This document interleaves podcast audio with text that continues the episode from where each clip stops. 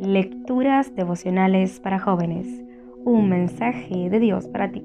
Cortesía del Departamento de Comunicaciones de la Iglesia Adventista del Séptimo de Adegascue en Santo Domingo, capital de la República Dominicana. Hoy, 20 de julio.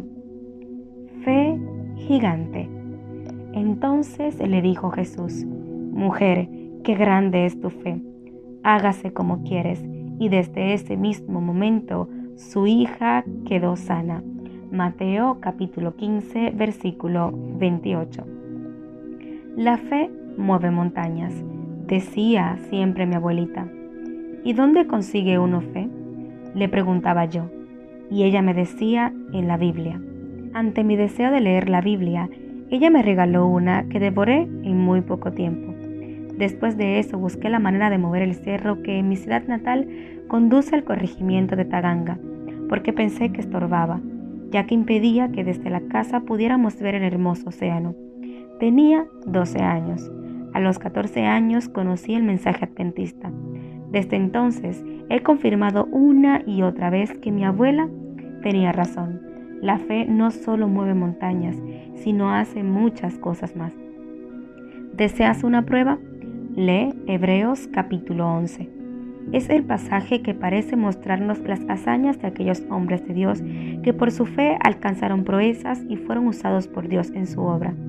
La idea que siempre he tenido de estas personas es que por el grado de su fe y por su empeño en el plano espiritual es que han alcanzado ese estatus al que todos debemos aspirar.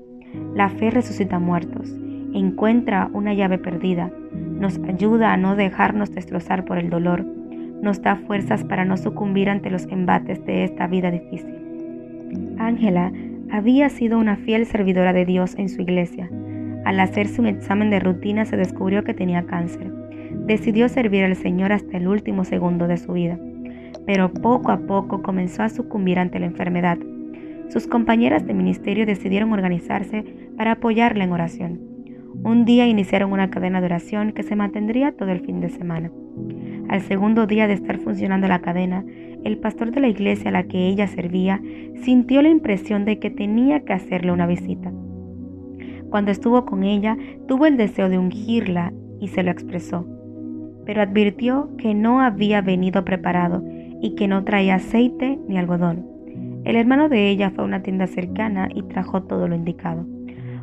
Cuando Ángela acudió la siguiente vez al médico para los exámenes que se realizaban periódicamente, todos los rastros del cáncer habían desaparecido de su organismo. La fe no podrá mover el cerro de mi pueblo, pero sí mueve las montañas que más necesitamos. Hoy Dios te invita a ejercitar tu fe. Ponlo a prueba y verás grandes prodigios en tu vida y en la de tus seres queridos. Dios te bendiga.